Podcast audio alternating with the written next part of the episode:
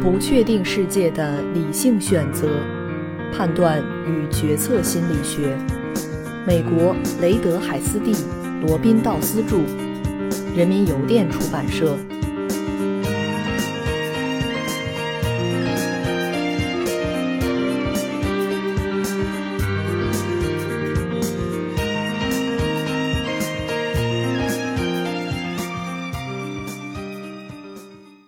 第十二章第二节：获益损失框架效应。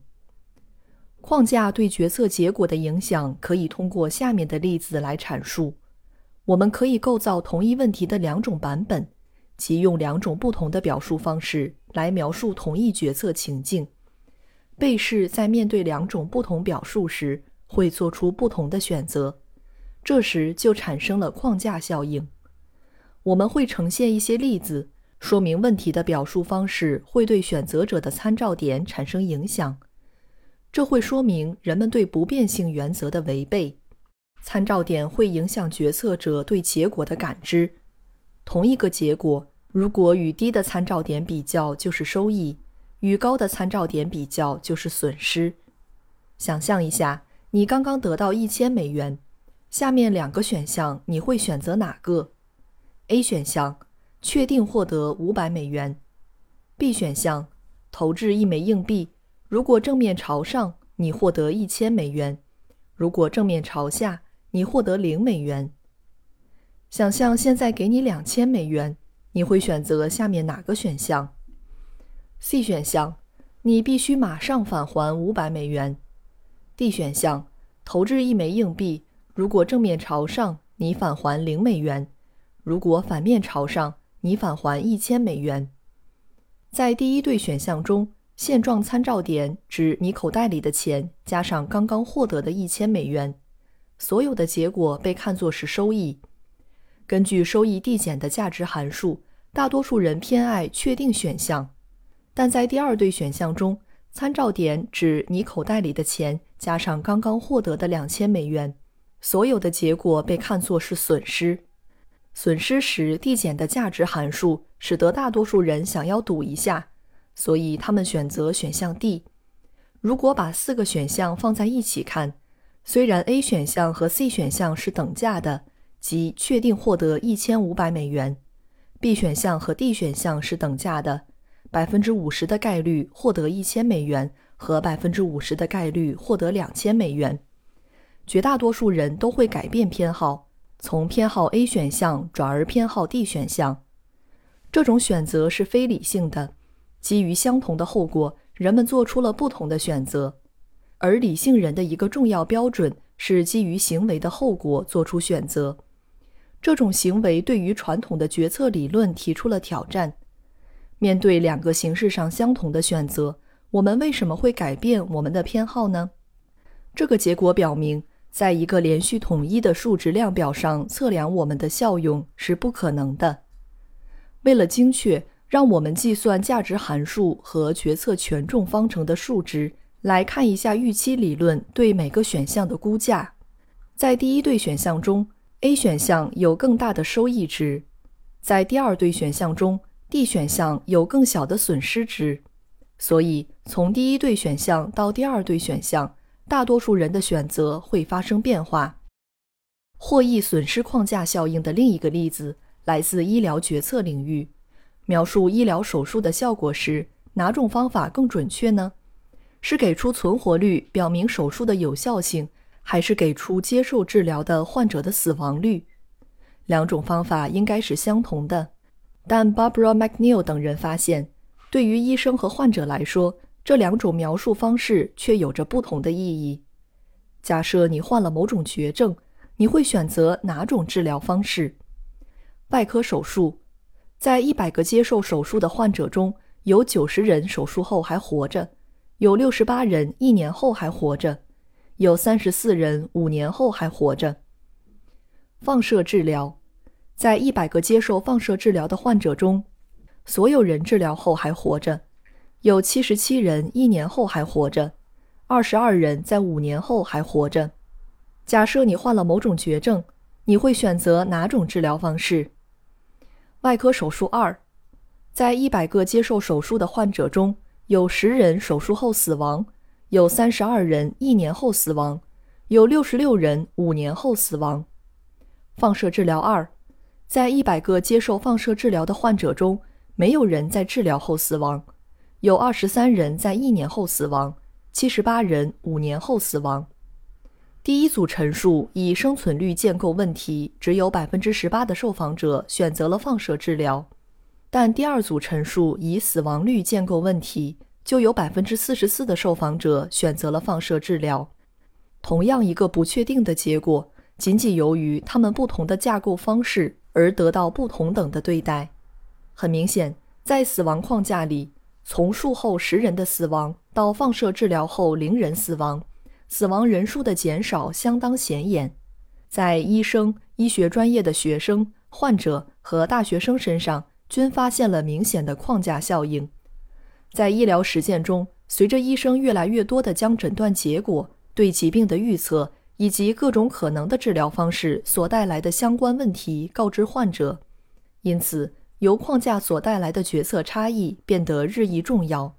告知病人的目的是允许患者自己选择治疗方式，或者至少确保患者在知情同意的基础上。选择医生所推荐的治疗方式。以前，医生习惯于发号施令，患者甚至不允许询问他们所服用药物的成分，并且医生经常向患者隐瞒绝症、死亡的可能性以及死亡发生时间。根据 Elizabeth Lamont 和 Nicholas Christakis 对258名癌症晚期患者的主治医生所做的访谈，这种情况依然常见。他们的结论是：我们推测，医生和临终病人就预后进行直接的、明确的和坦率的言语交流，最多只有三分之一。我们同意 Lamont 和 Christakis 的观点，这种不愿意和患者坦白病情的行为会阻碍病人以自己想要的方式结束生命。但是在任何情况下，怎样将预后和各种治疗引起的后果告诉患者？便成为一个问题。很明显，从逻辑的角度讲，从存活率和死亡率的角度和患者沟通应该是一样的。但目前的研究表明，这两种框架会带来不同的决策结果。如果医生想采取更可能的中立方式向患者呈现信息，并且允许患者自己做决定，信息应该怎样呈现呢？McNeil 和他的同事们建议。同时以生存和死亡两种框架呈现所有信息。问题是，这样的呈现方式可能是难以理解的。一些人甚至可能无法理解这两种框架是等价的。另外一种呈现信息的方式是视觉呈现，例如构建一个示意图，用 x 轴表示年数，那么生存率和死亡率都能用相同的曲线表征出来。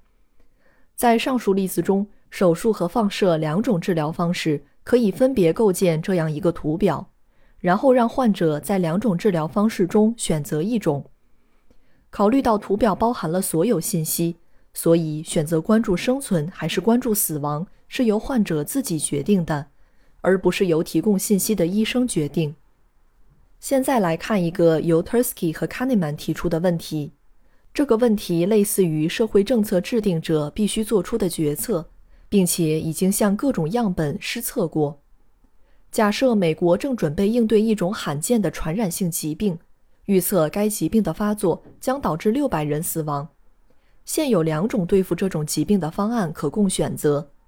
假定对各方案所产生后果的科学估算如下：如果采用 A 方案，二百人将生还；如果采用 B 方案，有三分之一的机会六百人生还。而有三分之二的机会将无人生还。你会选择哪种方案？在最初的大学生样本中，有百分之七十二的人选择方案 A，选项是从收益的角度来描述的，拯救生命，被试是风险规避的。然而，另外一部分被试所面对的问题相同，但是从另外不同的角度来描述的。如果采用 C 方案，四百人将死去。如果采用 D 方案，有三分之一的机会无人将死去，而有三分之二的机会六百人将死去。你选择哪种方案？只有百分之二十二的学生选择了方案 C，而百分之七十八的学生选择了方案 D。然而，方案 C 和方案 A 是等价的，方案 D 和方案 B 是等价的。这又是一个包含确定事件和不确定前景的选择情境。仅仅因为概念框架不同而受到了人们不同的对待。由于描述方式的不同，使人们对方案的选择出现了高达百分之五十的差异。同样，我们通过十二点一的公式看一下预期理论的计算。计算结果预测，人们在第一对选项中会选择方案 A，它的总收益价值比方案 B 的大；但是在第二对方案中会选择选项 D，因为它的损失比方案 C 小。心理学家已经发现，框架效应在生死攸关的事件中尤其强烈。为什么呢？因为最先拯救的生命最重要，最先丧失的生命也一样。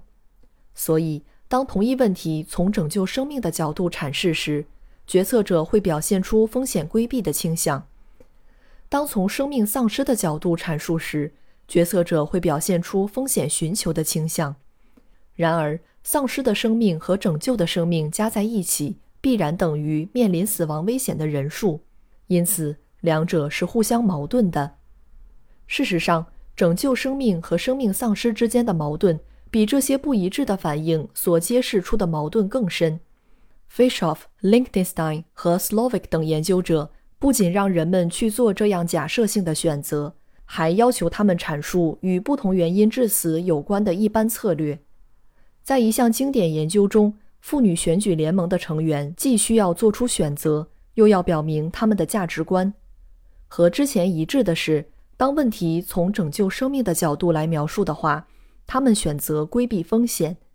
然而，当要求他们描述社会上很多人失去生命这件事情的严重性时，他们一致表示，事态严重性程度随着死亡人数的增加而加速。所以，严重的空难比死亡人数只有一半的小空难严重两倍还多。在更极端的情况下，可能我们当中的大多数人都会同意，造成八千万人死伤的核袭击。比造成四千万人死伤的核袭击严重两倍还多。再极端些，造成地球上全部人死亡的核战争，比造成一半人死亡的核战争严重两倍还多。对生命丧失的加速递增忧虑与对拯救生命的风险规避是不一致的。例如，如果六百人死亡比二百人死亡严重三倍还多，就不应该选择确定救活二百人。而应该选择三分之一的机会救活所有的这六百人。然而，当选择情境从拯救生命的角度来表述时，人们一贯性的表现出风险规避的倾向。同样，孩子不在身边时分开乘坐不同飞机的夫妻，也表现出对可能死亡的加速递增忧虑。这种分开乘坐飞机的做法减小了他们同时死亡的可能性。然而，同时增加了至少一人遇难的可能性，因为两架飞机中一架失事的概率大于单独一架飞机失事的概率。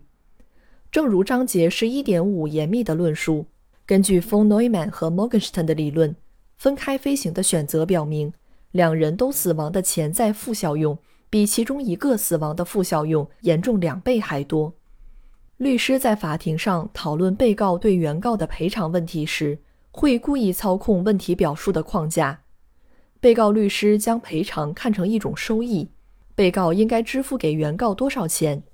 相反，原告律师喜欢损失框架。你们应该赔偿多少钱来弥补我当事人受到的伤害？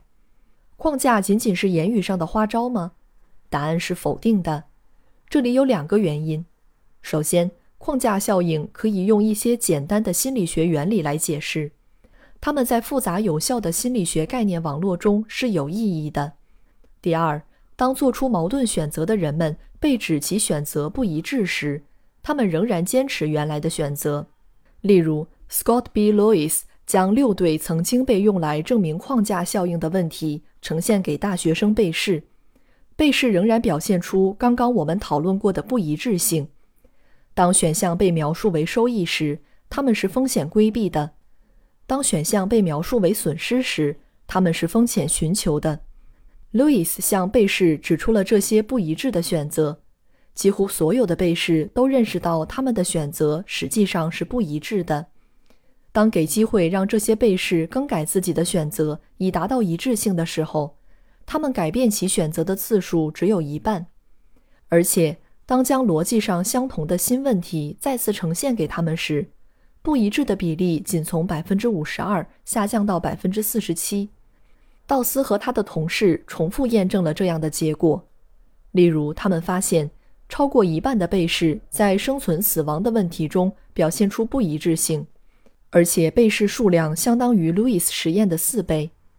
更重要的是，不一致的程度在被试内和被试间的设计中是一样高的。尽管语言上的计谋被识破后会失去效力，但框架效应却是持久的。人们会购买保险，为什么？最简单的解释在于人们如何构架购买保险的框架。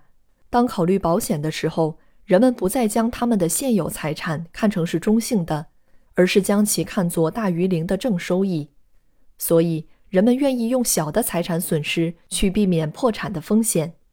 这再一次表明，总额为正的赌博的期望效用总是小于用金钱来衡量的期望数量。但事实上，单单从金钱角度来描述时，个人在买保险时应该意识到自己会损失。毕竟，保险公司是赚钱的。现在来看另外一个问题：人们不愿意佩戴安全带，除非州立或联邦法律强制规定。根据预期理论，人们倾向于将他们的现状设定为参照点。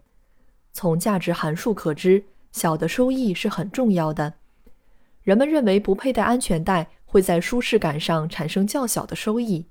另一方面，由于价值函数对于负结果所呈现的递减特征，一个灾难性的交通事故所带来的客观结果被低估了。所以，从预期理论的角度来看，不佩戴安全带是一种合理的行为。更进一步讲，人们的决策会因为参照水平的改变而改变。正如 Norman Goodkin 所指出的那样，如果人们的现状较为舒适，也许人们愿意佩戴安全带。如果宣传佩戴安全带不是从强调交通事故带来的恐怖结果入手，而是去强调人们在驾驶之前是多么幸福的话，宣传效果可能会更好些。这样的话，人们会将佩戴安全带看成是一种保险，保证他们继续处于幸福的状态。Goodkin 建议。提倡人们佩戴安全带的广告不应该强调严重交通事故所产生的恐怖结果，而是应该呈现一对年轻富有的夫妻，用以提醒他们不应该因一个本可以避免的伤害而失去其快乐的生命。鉴于我们对于确定性损失的规避倾向，保险推销员必须很小心地组织言辞，如我们的一位大学同事指出的。低额保险费的广告语如果以“减少你的损失”开头，那么保险很可能卖不出去。我们推测，至少有一些人购买保险，部分的因为他们想象自己对于保险公司来说是小的赢家。如果灾难真的发生了，相比于那家保险公司，他们就赢得了一个低赌注、小概率、大回报的赌博。他们完全意识到这种赌博是负收益的。并通过考虑可能发生的事情来保持心态的平和。如果飞机坠毁，至少我的孩子们可以依靠保险收益来读完大学。根据预期理论，在完全知道期望为负的情况下，对可能结果的相同预期可以解释人们购买彩票的动机。当然，有时候保险会带来收益。Ruven Behena 提到。